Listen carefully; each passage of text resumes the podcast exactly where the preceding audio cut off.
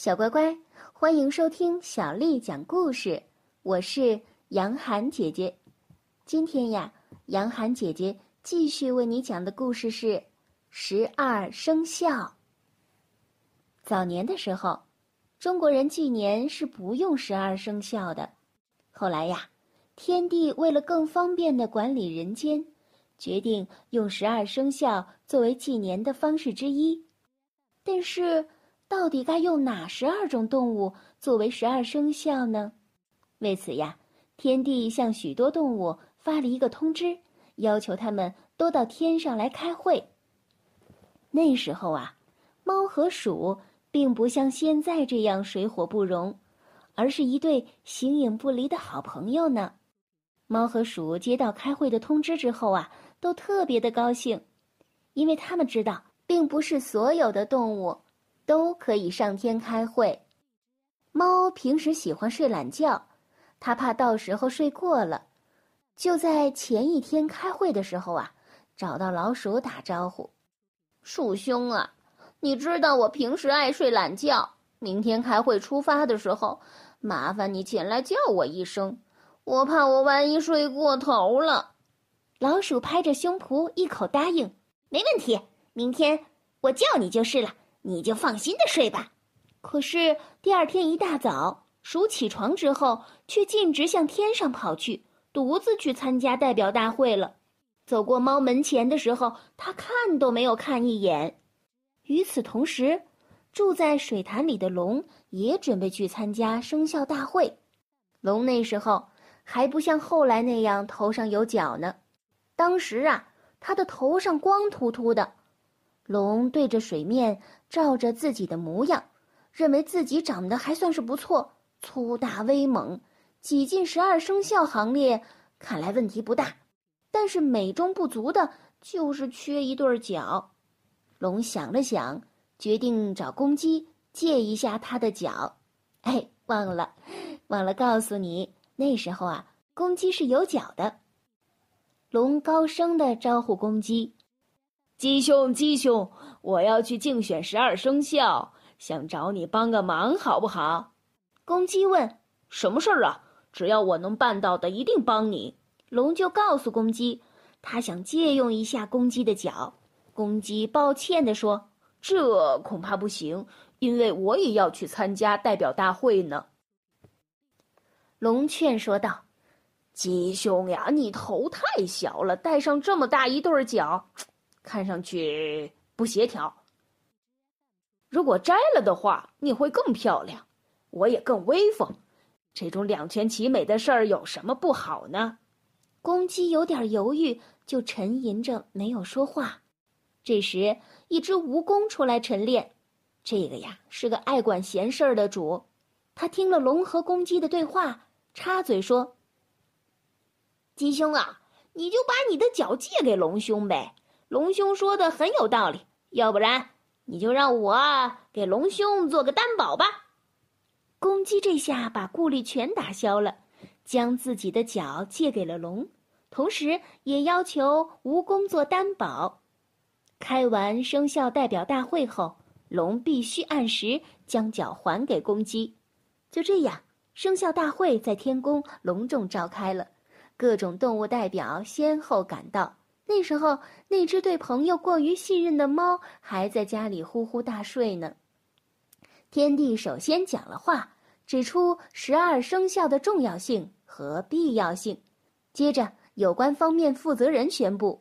通过各方面的调查和协调，在考虑各种因素的基础上，决定选出牛、马、羊、狗、猪、猴、鸡、兔、鼠、蛇、龙、虎等十二种动物作为生肖。十二生肖选出之后，争论的最激烈的就是决定十二生肖的先后顺序了，尤其是十二生肖到底由谁来打头。十二种动物更是争得不可开交，天帝出来调停说：“你们十二种动物里牛最大，我看就由牛打头吧。”这一提议，大多数的动物都赞成，连老虎也没有说什么。可是，意想不到的是，小小的老鼠竟然坚决反对。他的理由是：“我可比牛大多了。”动物们笑了笑。这老鼠这么小，哪能和牛比呢？它是不是疯了呀？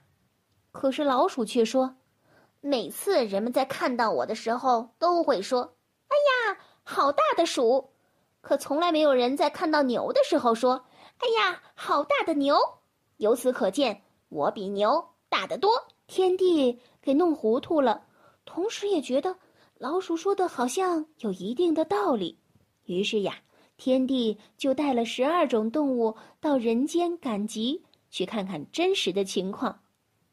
事情果真如老鼠说的一样，当牛在街上走的时候，没有任何人发出任何的言语，大家都熟视无睹。这时候啊，老鼠得意洋洋地走了出来。赶集的人一看，都吃惊的大叫起来：“哎呀，天哪，好大的老鼠！”天帝和动物们都听到了，也都看到了。没有办法，天帝只好宣布：鼠第一，牛第二。老鼠用阴谋获得了十二生肖的首位，得意非凡的从天上回到人间。当他从猫家门口经过的时候，可怜的猫才从睡梦当中醒来，他看到鼠就问：“鼠兄，今天没来叫我，是不是这会议改期了呀？”老鼠傲慢地说：“哼，你还在做梦吧？十二生肖大会早就开过了，我是十二生肖之首，以后你可要对我客气点儿。”猫又惊又怒：“我们不是约好了去的时候你叫上我吗？”你怎么失约了？我不小心忘记了，怎么可能忘记呢？你上天的时候非得经过我家的门呢。不叫你总有不叫你的理由，我为什么非要给自己增加一个竞争对手呢？我总不会跟自己过不去吧？猫这一下子全明白了，它再也不想和老鼠理论了，而是啊，用行动代替语言。呼的一下。想要把它咬死，从那以后，猫和老鼠的世仇也就结下了。我们再来说说公鸡，虽然也挤进了十二生肖，但名次却排在了龙的后面。他认为这一结果肯定是和龙借走了自己的脚有关，就去找龙，打算把脚要回来。龙在十二生肖当中的排名比较靠前，心里很高兴。在水潭里游来游去的。公鸡对龙说：“龙兄啊，生肖大会开完了，你也进了十二生肖，把我的脚还给我吧。”龙一点儿都不想把那段漂亮的脚从他的头上拿下来，于是他便沉到了水里去了，看都没看公鸡一眼。公鸡在岸上气得大喊大叫。可是龙再也不肯露出水面，公鸡骂了一阵，想起蜈蚣曾经为这件事情做担保，就跑去找他了。可是蜈蚣说，他也没有办法。公鸡当时气得火冒三丈，就要吃掉蜈蚣。于是呢，这公鸡和蜈蚣的仇从那一天啊也结下了。小乖乖，今天的故事就为你讲到这儿了。如果你想听到更多的，中文或者是英文的原版故事，欢迎添加小丽的微信公众号“爱读童书妈妈小丽”。接下来的时间，我要为你读的是唐朝诗人高适写的《别董大》。千里黄云，白日曛，北风吹雁，雪纷纷。莫愁前路无知己，天下谁人？不识君。千里黄云，白日曛，北风吹雁，雪纷纷。莫愁前路无知己，天下谁人不识君。千里黄云，白日曛，北风吹雁，雪纷纷。莫愁前路无知己。天下谁人不识君？小乖乖，晚安。